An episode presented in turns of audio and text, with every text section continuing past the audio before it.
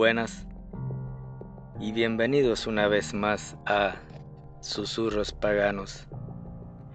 En el último episodio hablamos sobre Lita o Midsommar y como complemento hoy les hablaré sobre las piedras de las brujas. Las piedras de las brujas pueden ser utilizadas durante esta festividad de Lita o Midsommar. Los antiguos tenían respeto peculiar por los orificios en las piedras. Las piedras con agujeros son conocidas por diferentes nombres, como las piedras de Odín, las piedras de la Brúa, la piedra de Diana o la piedra de las hadas, entre otros. El uso general de ellas era la protección, y ello era bien común en múltiples creencias.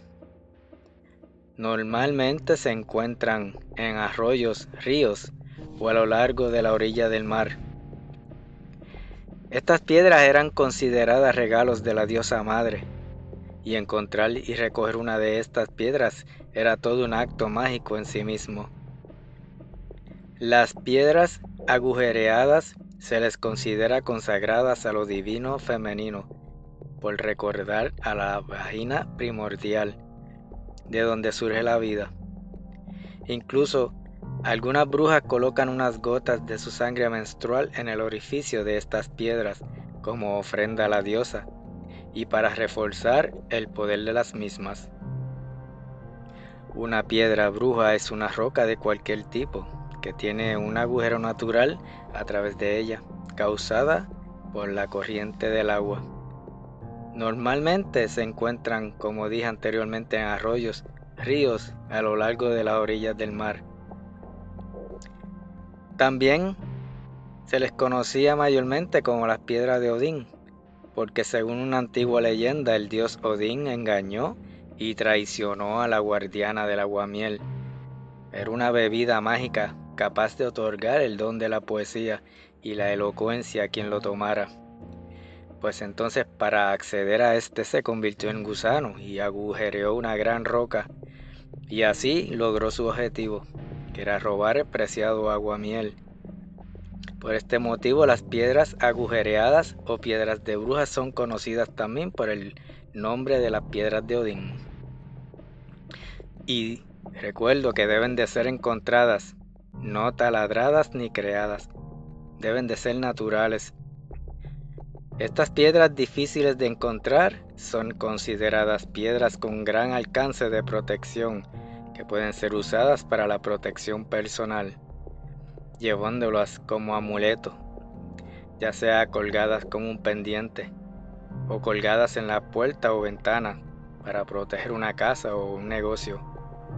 O incluso pueden estar colgadas cerca del lugar donde duerme tu animal doméstico para protegerla.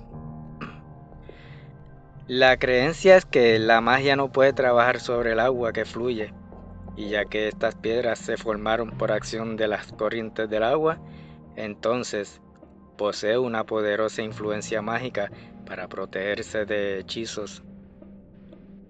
En muchos hechizos se recomienda siempre al finalizar el ritual arrojar las cosas o los fetiches utilizados a un curso de agua, porque el agua que corre lo purifica todo. Este poder protector mantiene a la persona que la posee a salvo de las acciones negativas, envidias, hechizos o rituales cometidos en contra de ella. En líneas generales, aportan protección contra las energías negativas y el mal de ojo, aumentan la fuerza vital, la regeneración, tanto física como espiritual, acentúan la fertilidad femenina y atraen el éxito y aumentan la fuerza de los conjuros y los hechizos, por lo que son muy aliadas imprescindibles de la magia. ¿Cómo usar estas piedras de las brujas? Bueno, siempre debe de atarse con una cuerda roja o una lana de color rojo. Se recomienda que sea así. Puedes llevarla como un amuleto en collares también puedes colgarla en puertas de establos para proteger a los animales de las granjas. Utilízala colgada sobre la cama como un cazador de sueño o un dreamcatcher para capturar y evitar pesadillas. Pon la piedra bruja sobre el estómago por la noche para aliviar dolencias estomacales. Algunas creencias nórdicas dicen que hacer pasar muchas cervezas por el hueco y dársela a una parturienta alivia los dolores del parto. Una costumbre árabe era atar una piedra bruja alrededor del cuello de los camellos jóvenes para protegerse de los malos espíritus y el mal de ojo. Se les suele utilizar atada en la cubierta de los barcos para mantenerlos a salvo cuando están en el mar. También se la utiliza sobre una persona para obligarla a decir la verdad.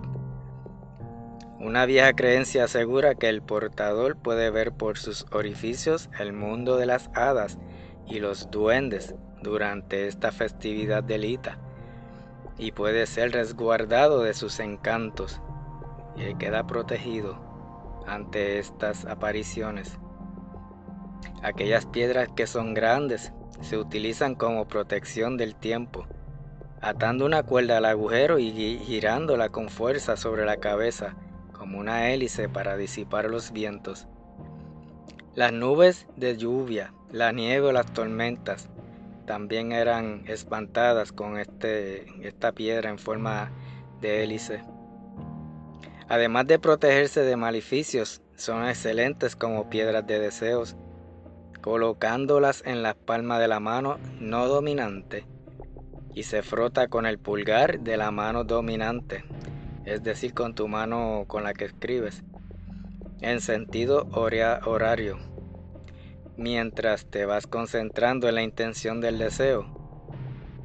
Esta es una forma de visualización creativa, utilizando el roce repetitivo para enfocar la mente y luego te concentras en el resultado deseado. Las piedras de las brujas también se pueden usar como un portal. Esta puerta se puede utilizar para invitar a ciertas energías positivas a tu vida o despedir influencias negativas que afectan a tu realidad cotidiana.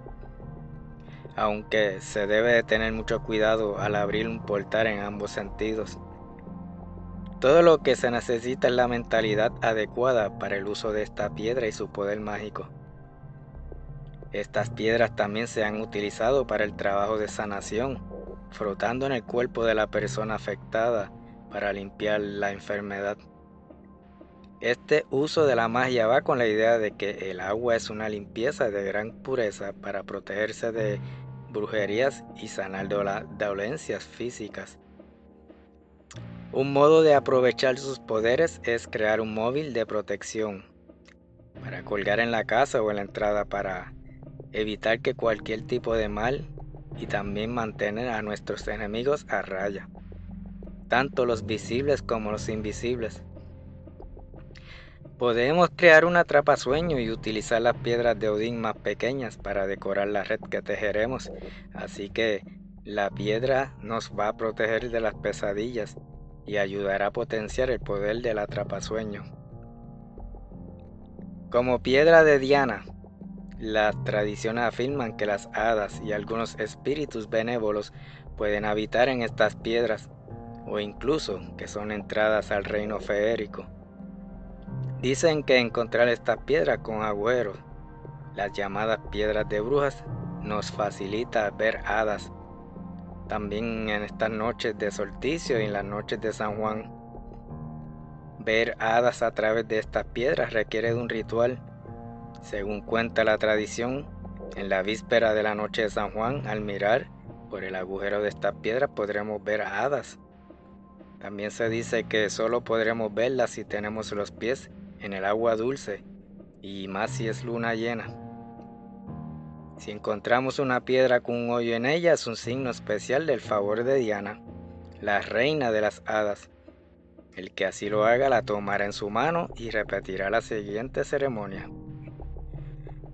Y dirás, he encontrado una piedra sagrada en la tierra. Oh destino, te doy las gracias por tan feliz hallazgo. También al Espíritu que sobre este camino me ha guiado ¿Y es esto realmente bueno para mí? Mi buena suerte. Es uno de los conjuros más curiosos y que está en el capítulo 4 de Aradia, o el Evangelio de las Brujas, escrito por Charles Godfrey Leland en 1899, y sirve para invocar el favor de Diana a través de una piedra agujereada que tiene que haberse hallado casualmente. Y así explica Leland que el encuentro de una piedra redonda agujereada, sea esta grande o pequeña, es una buena señal, pero nunca debe de ser regalada, porque el receptor entonces obtendrá la buena suerte y algún desastre acontecerá al donador. La piedra de las hadas es una piedra con una pequeña depresión en la superficie, en la que se pueden hacer ofrendas líquidas a los espíritus de la naturaleza y a los antepasados. También es conocida como una copa de piedra. Importante. Si consideras de gran suerte poseer una roca de este tipo, y tendrás la seguridad que podrás protegerte de brujerías con todo éxito. Si esta piedra agujereada la encuentran de manera casual en un paseo, sin ni siquiera tener la intención de buscarla o encontrarla, y aunque algún listo diga lo contrario, son inofensivas y solo tienen efectos cualidades benignas. No hay que temer en nada de estas piedras.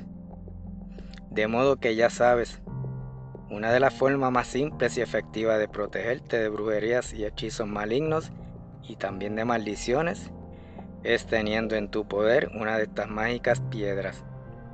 supersticiones posiblemente, pero positivas y optimistas. a mí me hace sentir bien tener estas piedras en mi poder. Así que gracias una vez más por escuchar otro episodio más de Susurros Paganos. Y como siempre les digo, que el viento siempre sople a tu favor y feliz encuentro. Ajo.